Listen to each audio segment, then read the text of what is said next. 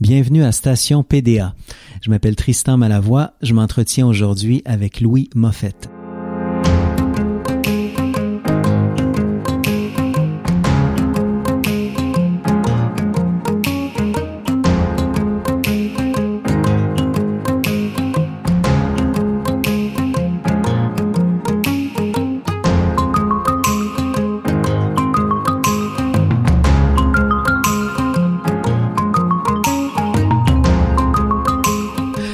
Moffett n'a jamais été bien loin d'une scène. Dessus, derrière, dans l'ombre, dans la lumière, il porte plusieurs chapeaux dont ceux de comédien, de metteur en scène, d'attaché de presse pour le théâtre. Il crée notamment des spectacles où la poésie est une fête, où la littérature se dit, se chante, se crie, se vit. Sa stonerie poétique Poésie, Sandwich et autres soirs qui penchent a été présentée sur de nombreuses scènes pendant une dizaine d'années. C'est un homme entier, passionné, à fleur de peau, à fleur de mots.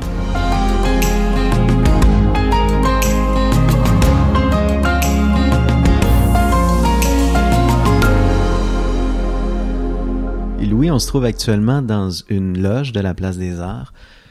La loge qui est cet endroit où euh, on va enfiler nos vêtements de scène, où on va se maquiller, où on va euh, se concentrer avant le spectacle, où on va vivre notre track aussi. Qu'est-ce que ça t'inspire comme lieu, toi, une loge? Euh, ben, j'essaie de- d'embarquer. euh, j'essaie de la transformer. Il faut que ça soit comme dans ma maison, en fait. Donc, j'a- j'apporte tous les objets possibles et impossibles de ma maison, surtout les choses inutiles. Mais j'ai quand même une petite poupée russe que j'aime beaucoup, qui me touche, qui, qui m'accompagne à toutes les, mes folies. Elle vient d'où cette poupée Ah, elle vient, c'est de la, ça appartenait à ma grand-mère. Euh, puis c'est des amis euh, dans les années 40. C'est une poupée qu'on a sauvée d'un incendie à un moment donné. Euh, c'est vraiment, elle a une histoire cette poupée-là. Elle est extraordinaire. Puis elle me, elle me suit partout. Puis j'ai un petit ange aussi que j'ai acheté dans une crèche, à, un petit ange noir de, que j'ai acheté dans une crèche à Key West. Puis je le, lui, je le traîne tout le temps avec moi. Mais j'ai toujours pas mal de trucs. Ça, c'est pas inutile. Ça, c'est important. Mais beaucoup de choses aussi. euh, des sacs de cadeaux, des trucs de l'enfance. euh, je, je transforme la loge tout le temps, tout le temps, tout le temps. C'est un lieu, de- c'est un rituel, c'est un lieu de rituel, c'est un lieu de préparation, mais c'est un autre. Mais la plupart des acteurs, actrices, normalement, font ça aussi, je crois. Hmm. Mais c'est quoi? T'as besoin de te sentir chez toi? As-tu besoin d'oublier que c'est une loge? Ou- Euh, non, non, je j'ai j'ai juste besoin de la décorer en fait. C'est comme euh, la transformer. Mais non, euh, c'est une loge, c'est une loge, mais j'aime bien transformer les lieux. De toute façon, partout où je vais, euh, je transforme les lieux. Je le dis, euh, c'est aucune prétention là, mais je le dis dans le sens que j'aime bien défaire les endroits. Je suis bien talent. Je dois avoir un petit côté. euh, je trans même que je transporte les, les- je déplace les chaises, les fauteuils. J'avais une manie quand j'allais chez André Gagnon à la campagne, je, je déplaçais toujours les, les fauteuils. Il me disait pourquoi tu déplaces les fauteuils comme ça? J'avais une- cette manie-là de déplacer les choses. Et dans une loge, pour moi, c'est ça aussi. Mais je me retrouve dans une loge. C'est là peut-être que je suis le plus concentré dans, dans ma vie. C'est dans une loge où je suis plus, où là je suis vraiment bien, très concentré. C'est là, c'est là où je suis comme on, comme on dit en bon français, où là je suis groundé à bonne place. Puis comment tu vis l'approche du spectacle? Comment, euh, que- que- quelles sont les pensées qui t'habitent à quelques minutes, mettons, d'une entrée en scène? Oh wow, c'est beaucoup beaucoup de je fais beaucoup d'hyperventilation, ça c'est sûr. Euh, je pense à toutes sortes d'affaires en même temps, la mise en beaucoup la mise en scène, la mise en espace, se rappeler de tout. Mes shows sont assez longs toujours. Et, euh, on a des changements jusqu'à la comme on a des changements jusqu'à la dernière seconde tout le temps tout le temps tout le temps, c'est pas euh, c'est pas c'est pas c'est pas volontaire mais c'est comme ça. Dans le sens que je pense pas toujours à défaire ou à, à changer, faire des changements jusqu'à la dernière seconde, mais, mais c'est comme ça.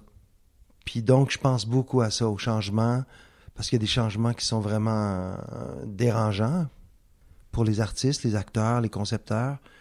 Puis je pense beaucoup à eux, énormément à eux avant, avant de, que le spectacle commence. Donc, toi, t'es jamais dans le rodé, là. Le show, c'est une matière Jamais. vivante jusqu'au bout, puis même au-delà de Oui. la première, j'imagine. Oui, on m'a déjà reproché de donner des notes à une dernière. Ben, on faisait trois shows seulement, là, faut dire, dans un week-end. Puis il y avait quelque chose qui me tapait ses nerfs. Puis je- on m'avait reproché de, tu me donnes des notes à la dernière. Oui, mais il y a juste trois représentations, c'est normal. Mais il y aura des notes à l'infini toujours, là. Mais pas des notes d'interprétation. Je suis assez, euh, assez, euh, je donne beaucoup de liberté aux artistes. C'est plus des notes de. Je suis un chef d'orchestre d'atmosphère, de toute façon. C'est pas. Je pense pas être un grand directeur d'acteurs, d'actrices, mais je suis un chef d'orchestre d'atmosphère. Ça, c'est sûr. Tu les mets à l'aise, en tout cas, tu les rends heureux parce qu'ils se, ils se donnent pleinement Oui. avoir vu tes spectacles. Je suis extrêmement privilégié de d'avoir euh, ce- ce- cet élan de générosité de leur part. Ça, c'est sûr. Je suis très touché et ému. Puis il n'y a rien de d'acquis. Et euh, à chaque fois, euh, je réalise à quel point euh, je reçois beaucoup d'amour aussi. Je l'oublie souvent, puis quand quand j'y pense, c'est- extraordinaire. C'est énorme, énorme. Il y a beaucoup d'amour en coulisses. Hein? On parle des loges, là. c'est pas juste la préparation de l'artiste, du passeur de poésie qui se prépare, mais il y a vraiment énormément d'amour. Moi, j'essaie de créer une famille toujours, et c'est pas artificiel, c'est réel. L'a- première fois qu'on a fait une lecture, on l'a fait à la campagne à Franklin, dans une maison extraordinaire, dans un verger, en juin l'année passée. J'ai amené toute la troupe là, on a mangé, on a fait un pique-nique, euh, c'était extraordinaire, malgré une chaleur épouvantable. Donc, on a créé déjà un climat là, on a créé... euh, il y a beaucoup de contradictions dans le sens que euh, c'est pas nécessairement les amis. qui- tu dis, mon Dieu, Pierre Lebeau et puis Adèle Reinhardt, c'est deux mondes. Ou euh, Catherine Paquin-Béchard et Roger Larue, c'est deux mondes. Euh, c'est des gens qui, tu dis, bon, mon Dieu, c'est, ils, se fréquentent dans le même party. C'est bizarre, c'est étrange parce que c'est des personnes complètement différentes, mais ils se retrouvent tellement. C'est les contradictions humaines. C'est, ça qui fait que. Moi, ce que j'aime, c'est les paradoxes de de chaque être humain. Puis euh, c'est, c'est ce qui fait qu'on, dans une loge, on se retrouve, euh, on retrouve tout ça. C'est comme un ramassis de tous nos défauts, de nos qualités. C'est comme un, il y a une folie, c'est sûr, avant un show. C'est l'improbable qui t'intéresse, hein? C'est faire jaillir le feu de choses qu'on n'avait Ouais. pas vu venir, de, de- de la magie. Là. ouais, ça c'est sûr. Il y a, beau- c'est très enfantin. Pour moi, les loges, ça me rappelle beaucoup l'enfance. Ça me rappelle énormément à mon père, euh, Guy Moffett, la boîte à surprise, parce qu'il était dans le, le vieil édifice de Radio-Canada sur, euh, à l'époque, Dorchester, René Lévesque, euh, dans l'ouest complètement. Puis j'allais, je me souviens d'être allé à, à Radio-Canada à un enregistrement de la boîte surprise. Je pense que j'avais peut-être cinq ans, puis je m'en rappelle encore. Alors, pour moi, c'est l'émerveillement de l'enfance, les loges aussi. Ça me lâche pas, l'enfance. Puis même dans les loges, c'est vraiment ça. C'est comme euh, deux heures avant le réveillon de minuit à Noël. Pour moi, c'est ça. Ton, ton père, tu viens de l'évoquer, l'homme de radio bien connu, Guy Moffett, il est vraiment au cœur, à la source, en fait, de toute Ouais. ta démarche de création. Mais hein. tardivement, je le savais pas, moi. Quand j'étais petit, je voulais que mon père soit pompier ou docteur ou euh, n'importe quel métier, mais pas euh, poète ou artiste fantaisiste. Ou... Je connais, j'avais du mal à, je comprenais pas trop. J'avais une admiration secrète, bien sûr, puis je, je le trouvais drôle, très très drôle. Des fois, je le trouvais pas drôle du tout aussi. Ça, c'est un autre genre, c'est une autre affaire. Mais cela dit, je viens de ce monde-là. J'y dois beaucoup à mon père, mais j'y dois. C'est, quand il est décédé en 2005 que j'ai réalisé l'héritage. Parce que quand j'étais petit ou plus, plus tard à l'adolescence, j'avais pas cette maturité-là pour tout comprendre. C'est vraiment, c'est bête, mais c'est quand il est décédé que je me suis rapproché de lui. Donc, euh, les loges, pour revenir aux loges un petit peu, c'est que ça me rappelle beaucoup aussi, euh, ça me rappelle beaucoup l'enfance, les loges. Comme je disais tantôt, euh, il y a quelque chose, c'est un souvenir qui remonte à la surface tout le temps. Toute ta vie, j'ai l'impression, tourne autour de ces lieux-là, hein, les loges, les coulisses, euh, sous Ouais. un chapeau ou un autre, Ouais. sous le chapeau de comédienne, de metteur en scène, de créateur ou d'attaché de presse aussi. Oui, Il y a ça dans, il y a ça dans ta vie. T'as-tu l'impression parfois, pour paraphraser Shakespeare, qui, tiens, que, que, que ta vie est un théâtre? Euh, oui. Mais moi, je, je suis, euh, depuis l'âge de 3 ans, 4 ans, je suis un amoureux du théâtre. J'aime, j'aime le théâtre profondément. Profondément. Puis des fois, ça me fâche quand les gens, j'entends la radio, à la télé, je vois des gens critiquer le théâtre, euh, ah, c'est plate le théâtre, ou euh, avec une espèce de connotation, c'est tellement réducteur souvent. Mais euh, moi, j'essaie de faire aimer le théâtre à le plus de monde possible. Des fois, je choisis mes causes, je choisis mes œuvres, mais je suis un amoureux du théâtre. Puis même, des fois, j'ai des voisins au Carré Saint-Louis euh, euh, qui fréquentent pas trop les théâtres, puis je dis, ah, ben ce spectacle-là, il faut le voir, puis je les prends par la main, puis je les amène tranquillement. Je, je suis un amoureux du théâtre, puis j'essaie même d'aimer les défauts. Euh, c'est comme aimer les défauts d'un ami, en fait. quand on aime quelqu'un, faut aimer ses défauts un petit peu ou faut apprivoiser les défauts. Puis au théâtre, c'est ça aussi. Le théâtre, c'est ça pour moi, c'est d'apprivoiser les défauts aussi. C'est sûr que c'est pas parfait une pièce de théâtre, mais j'adore ces imperfections là. Puis c'est sûr que quand C'est pas nécessairement les pièces parfaites d'ailleurs dont on se souvient le plus. mais quand c'est plate, c'est vrai que c'est plate. Oui. Il faut se trouver des trucs. Quand c'est plate, c'est vraiment plate. mais même à ça, même quand c'est plate, j'ai toujours un espèce d'un immense salut pour les artisans. On peut pas savoir si on fait un show bon ou pas bon. Ou, euh, comme là, en ce moment, je prépare notre spectacle. On est dans la préparation du show. euh, je je, je, je, n'espère que, que, que faire quelque chose de très bien, mais euh, je peux pas vraiment le savoir. Fait que j'ai un immense respect pour l'invisible, l'inconnu du créateur, parce que c'est sûr qu'on sait pas. On sait pas. On sent les choses. On sent, on sent qu'il peut se passer quelque chose, mais on ne sait pas. euh, on peut pas savoir la réaction des gens. que J'ai un immense respect quand je vais au théâtre, puis même quand c'est pas réussi, euh, j'ai une espèce de salut à tous ces artisans-là qui travaillent tellement fort.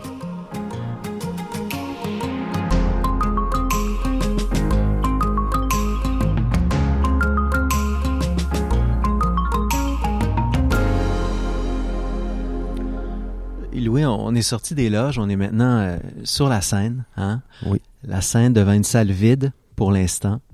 Salle qui va se remplir. Euh, Tu vas avoir énormément de monde, je l'espère, le, le- le soir de la première de ton nouveau spectacle.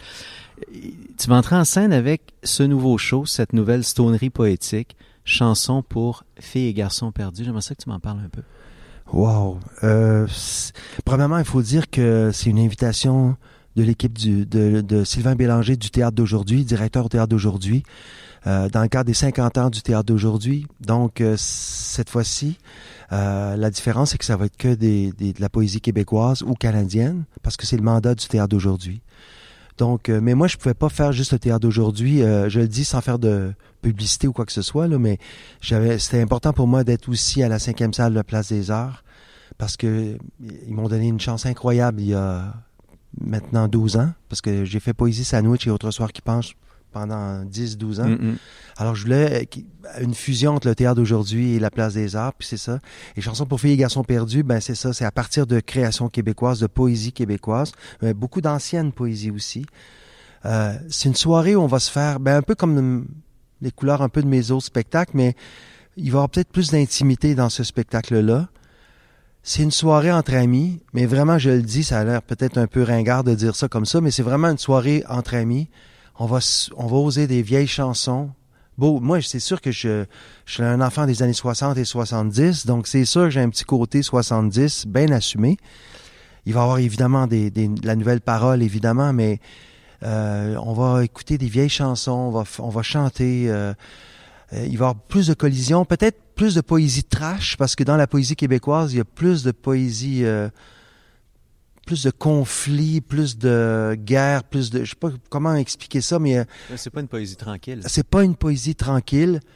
Euh, mais en même temps, il va, je vais, je vais saluer euh, des anciens comme Alfred Desrochers, comme Félix Leclerc. Curieusement, moi qui j'ai été élevé avec Félix un peu dans mon enfance, mais curieusement, je l'ai pas fait beaucoup Félix. Et euh, j'ai retrouvé un Félix extraordinaire que Pierre Lebeau va interpréter d'une façon extraordinaire. J'en suis convaincu. Et puis on aura Marie-Jo Thériault, comme je disais, Marie-Jo vient d'arriver dans le spectacle, donc euh, on, on aura un peu, de, un peu de son Acadie, un peu de son soul. Euh, il, y a- aura des comme dans tous mes spectacles, il y aura des paradoxes, des contradictions, à des poètes qui ne devraient pas être à la même table, euh, parce que c'est des pensées différentes, des couleurs, des parfums différents. C'est un peu dans le même esprit que les autres spectacles, mais celui-là, il y aura quelque chose de peut-être vraiment quand je dis l'intimité, c'est vrai, euh, peut-être moins. J'aime pas dire moins, c'est pas le fun dans une conversation quand on dit moins, mais peut-être, peut-être, j'irai pas trop dans le spectaculaire. Oui, Parce que Mm. dans Poésie Sandwich, on se souvient de ces moments où euh, les comédiens comédiennes montaient sur la table, Ouais. euh, dressés là, Ouais. puis euh, Puis il y avait Dave Saint-Pierre qui me prêtait Oui. une chorégraphie, il y avait euh, Jim Morrison, euh, on faisait du Rimbaud, du Marguerite Duras. Ouais. Mais en même temps, il y a ça, il va, je cherche un peu ces paradoxes-là dans mon nouveau spectacle. Euh, j'ai envie mais que les plus dans gens une intériorité. un plus d'intériorité, il va y avoir de l'humour. Vraiment, ça c'est très important Mhm. l'humour, c'est très important. Je sais pas va n'associe pas de facto avec la Non. poésie d'ailleurs. Non, Ouais. non. Puis j'ai toujours le, le souci euh, que ce soit pas un club privé. Mm. Et c'est pas pour l'élite underground du milieu théâtral. C'est bien sûr si euh, ce spectacle-là, les fenêtres sont, c'est, ouvert à tout le monde. là. Euh, c'est pas, c'est pas un club privé. Mais cela dit, c'est vraiment, moi je fais des, des shows pour le, le grand public aussi. Je le dis euh, sans que ça, soit- ça devienne.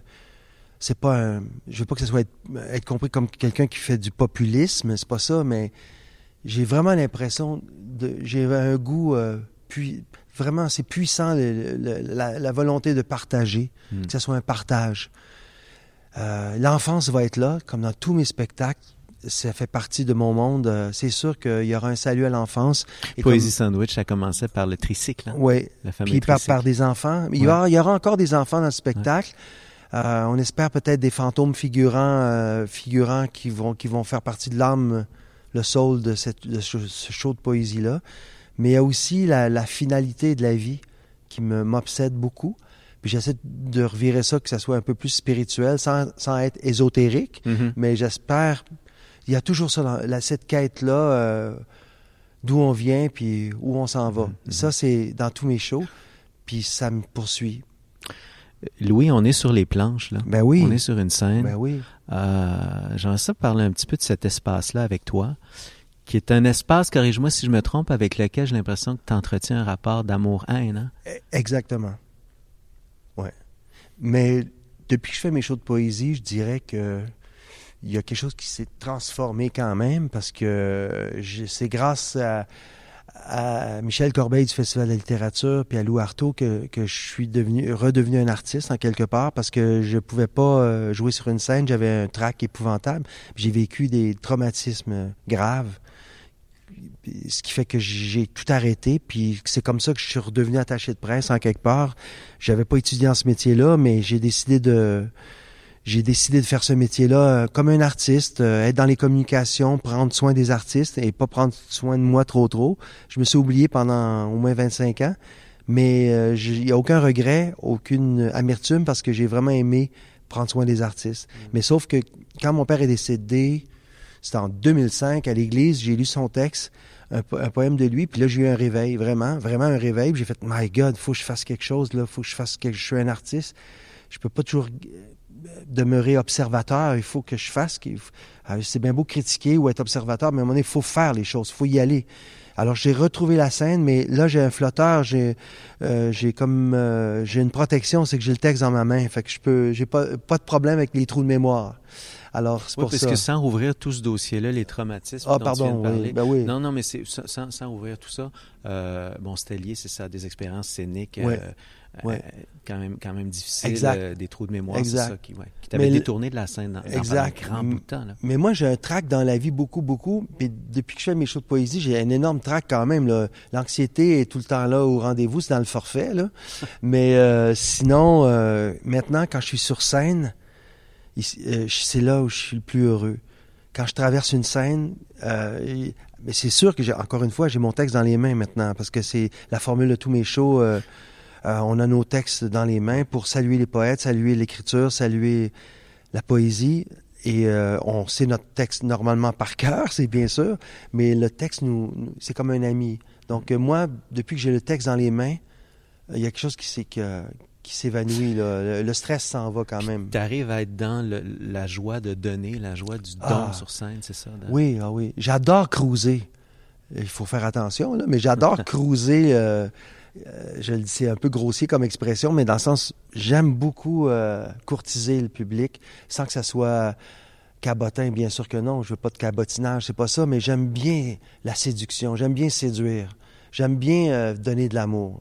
C'est euh, extraordinaire. Et c'est ce que je j'enseigne un peu à tous ces artisans euh, et passeurs de poésie dans mes shows. C'est oubliez pas de donner, donner le plus possible, le plus d'amour possible. C'est très important. On en a de moins en moins. C'est très céré- cérébral maintenant les spectacles. C'est très revendicateur. C'est très euh, dénoncer des choses. c'est très politique. Mais l'amour, l'amour, l'amour, on en a besoin de l'amour. C'est la, base de tout, l'amour. S'il n'y a plus d'amour, on est fait. Et euh, là, je parle comme un peut-être un freak, là, mais euh, pour moi, c'est nécessaire et urgent. Et ce besoin de donner de l'amour, je l'ai euh, quand je suis sur scène. Pour moi, je retrouve cette, cette, Je retrouve un peu ma mère aussi, qui m'enseignait un peu ça quand j'étais petit, quand j'avais de la colère en moi, parce que j'étais un enfant très colérique. Et, euh, mais aussi sur scène, on peut, on a le privilège de pouvoir faire ce qu'on n'a pas le droit de faire dans la vie. Ça, c'est un immense privilège. C'est-à-dire déborder. Parce que moi, on me reproche souvent mes débordements. Parce que je suis un intempestif, je suis un capitaine ad hoc dans la vie. Et puis, euh, des fois, j'ai du contrôle, des fois, j'en ai pas. Hmm. Mais sur scène, on peut avoir le contrôle, mais on peut courtiser avec les débordements. Puis les débordements de l'âme, ça fait du bien en maudit. Mille millions de mille sabords. Aïe, aïe, oui. J'adore la scène, finalement. J'adore être sur une scène. Ah oui. Finalement, j'aime bien ça, être sur une scène. On est content de s'y voir, en tout cas.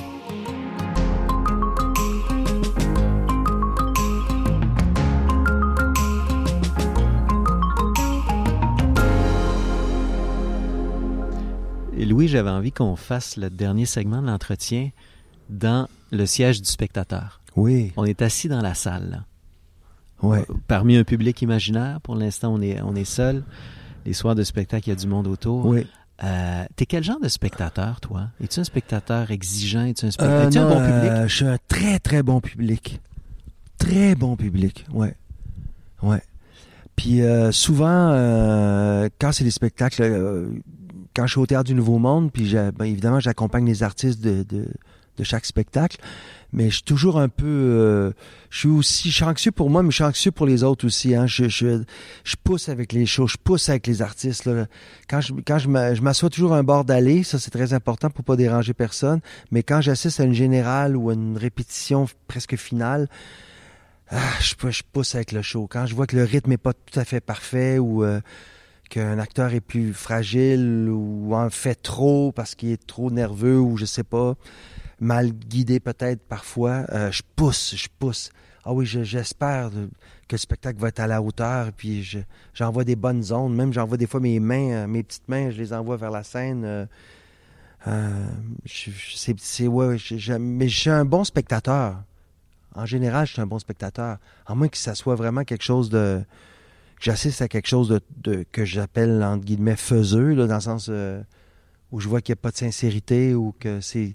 J'aime pas beaucoup les shows avec des artisans trop vaniteux. Hmm. C'est peut-être là où je suis peut-être plus dur, c'est devant la vanité. Je peux pas supporter, hein. Je, je peux pas supporter les, les pingres et les vaniteux. Je peux pas supporter ça c'est bizarre. Je devrais pardonner peut-être, mais je sais pas. J'ai la difficulté. Mais c'est rare parce qu'un artiste s'abandonne sur une scène puis se donne à fond, qu'on aime son travail ou non, ou qu'on aime le qu'on aime sa recherche ou non. Euh, normalement, c'est forcément fait avec cœur et un dévouement extraordinaire et un abandon extraordinaire. Fait que je me dis, euh, j'ai toujours une pensée positive pour les artisans sur scène, mais euh, J'étais un bon spectateur. Es-tu es un spectateur aventureux? Bon, tu as vu tous les shows du TNM ces dernières années parce que tu es très, très lié comme attaché de presse à ce théâtre-là. Je sais que tu, tu, tu, vas voir des shows ailleurs aussi. Ah, ça, c'est sûr. Tu, sors, tu sors de ta zone de confort facilement? Oui. J'adore, euh, j'adore, euh, je suis un aventurier. J'adore toutes les formes. Mais je n'ai pas, j'aime pas, euh, il y, a, des artistes beaucoup plus puristes, hein, puis eux aiment seulement une forme de théâtre ou un, je sais pas, mais moi je suis ouvert à toutes les formes. J'aime le musical, j'aime Broadway. Euh, j'adore aller au Festival Transamérique voir des shows exigeants. Euh, j'aime la danse contemporaine. Euh, j'aime les opéras, j'aime Carmen, j'aime ça quand c'est kitsch, quand c'est cheesy, j'adore ça. Puis en même temps, j'aime pleurer à, la maison symphonique je, c'est très, très ouvert. J'aime goûter. J'aime entrer dans les parfumeries. J'aime goûter. J'adore goûter à des choses. J'adore que ce soit une aventure différente. Être dépaysé surtout. Euh, c'est peut-être le côté... Euh, c'est encore l'enfance qui remonte à la surface. L'émerveillement d'un petit euh, de 4 ans au théâtre. Ce qui m'énervait le plus quand j'étais petit, assis dans la salle, c'est quand il y avait le rideau fermé, puis on voyait les, les, les, les, les jambes, les, petites pattes des, des, acteurs, des artisans derrière le rideau. Ah, ça, ça m'énervait. Là, ça, il y avait rien que je trouvais le plus extraordinaire de, de sentir euh, des artistes derrière un rideau, avant que le rideau se lève. Tout ce qui fourmille, là. hein, Ah, j'ai qui- ça encore. J'ai ça encore. C'est très particulier. J'étais un enfant de 61 ans. C'est pas drôle, hein? Est-ce qu'il y a des spectacles, euh, Louis, que tu as aimés, qui t'ont touché au point de dire ça a une incidence sur l'artiste que tu es devenu? Ah, c'est certain, c'est certain, c'est certain. Robert Lepage. Robert Lepage, euh, la fameuse trilogie des dragons, hein, pour moi, c'est.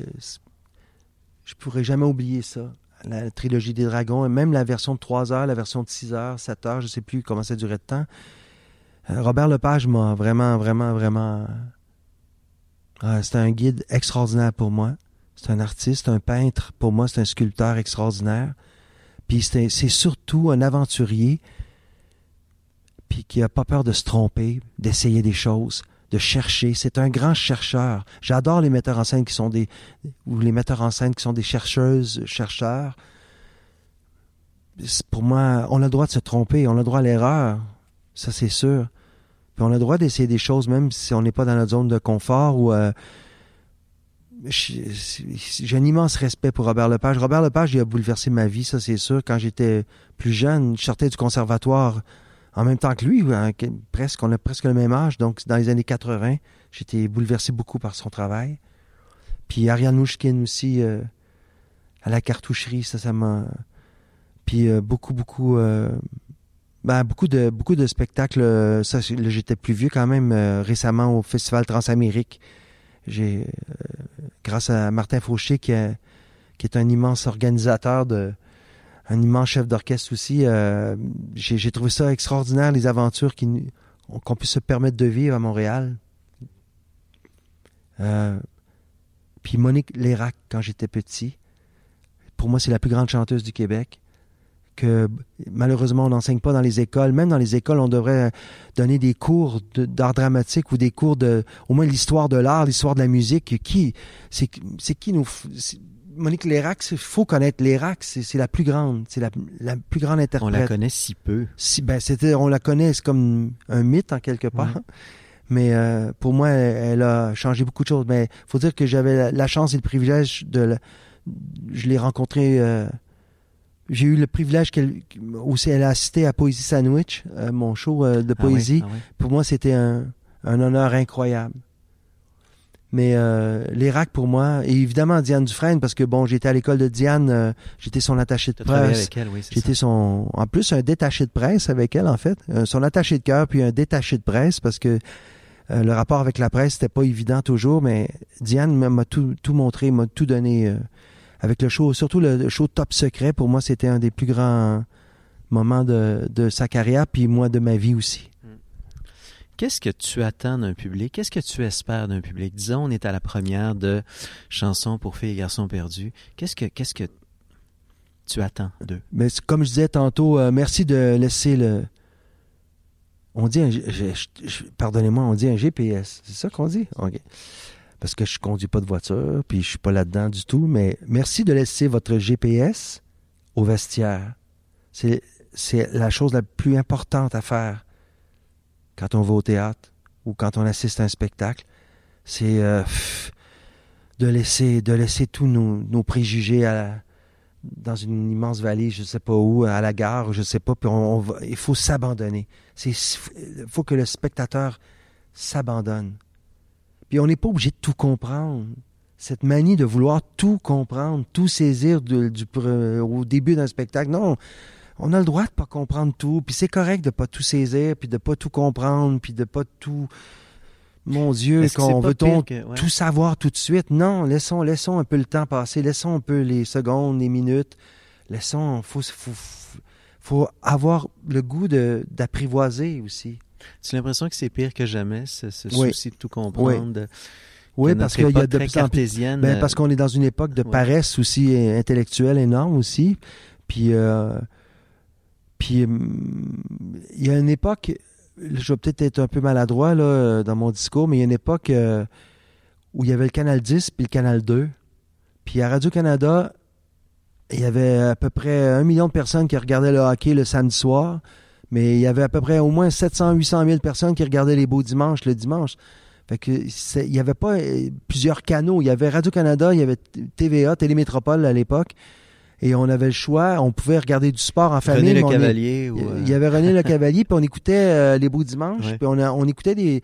On, on pouv- donc on était obligé, de- on n'avait pas le grand choix non plus, fait qu'on n'avait pas le choix d'écouter des télé, de regarder des téléthéâtres, puis de regarder des trucs pas si évidents que ça, ou des soirées à l'opéra, ou des trucs comme ça. Puis à un moment donné, on, apprivo- on se laissait apprivoiser plus. Je pense qu'à l'époque, il y avait plus de. Je veux pas être passéiste ou nostalgique là, du tout, là, mais là, il y a, là, maintenant, avec tous les canaux spécialisés, les gens. euh, il y a des gens qui écoutent, qui regardent que du sport maintenant.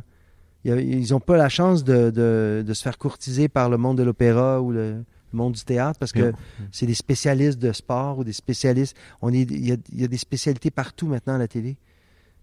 Fait que je sais pas, j'ai trouve qu'il y a, y y moins, en moins, il y a- en moins de, de shows très, très, très populaires, là, il y a moins de rassemblements quelque part.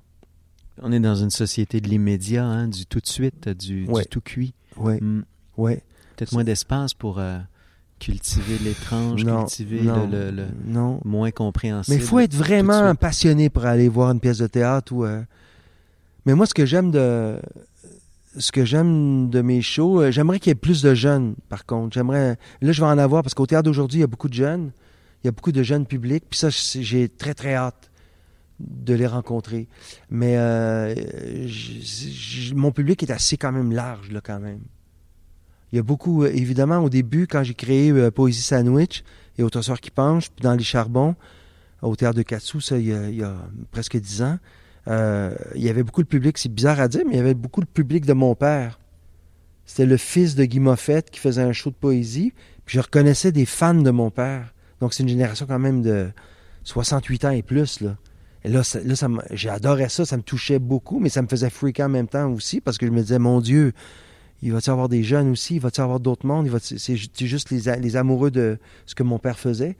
Ça- c'était il y a une partie de ça qui était extraordinaire, mais vraiment extraordinaire. Puis en même temps, c'était un peu lourd pour moi. Mais avec les années, ces gens extraordinaires-là ont amené des jeunes, ont amené d'autres mondes. Euh, Il y a une espèce de rumeur qui s'est passée. Fait que ça a fait comme des générations. Ça, c'est c'est un plus. Louis, on est à 30 secondes de la première. Le public vous attend. C'est quoi la dernière pensée qui te traverse? Euh, euh, me, f- me refaire chum avec l'enfance. Parce que l'enfance, euh, oui, ça va. euh, Il y a des moments de, pur bonheur, mais il y a des moments aussi plus, douloureux. Et euh, j'essaie de, de reprendre tous les. de retrouver les odeurs d'une enfance heureuse.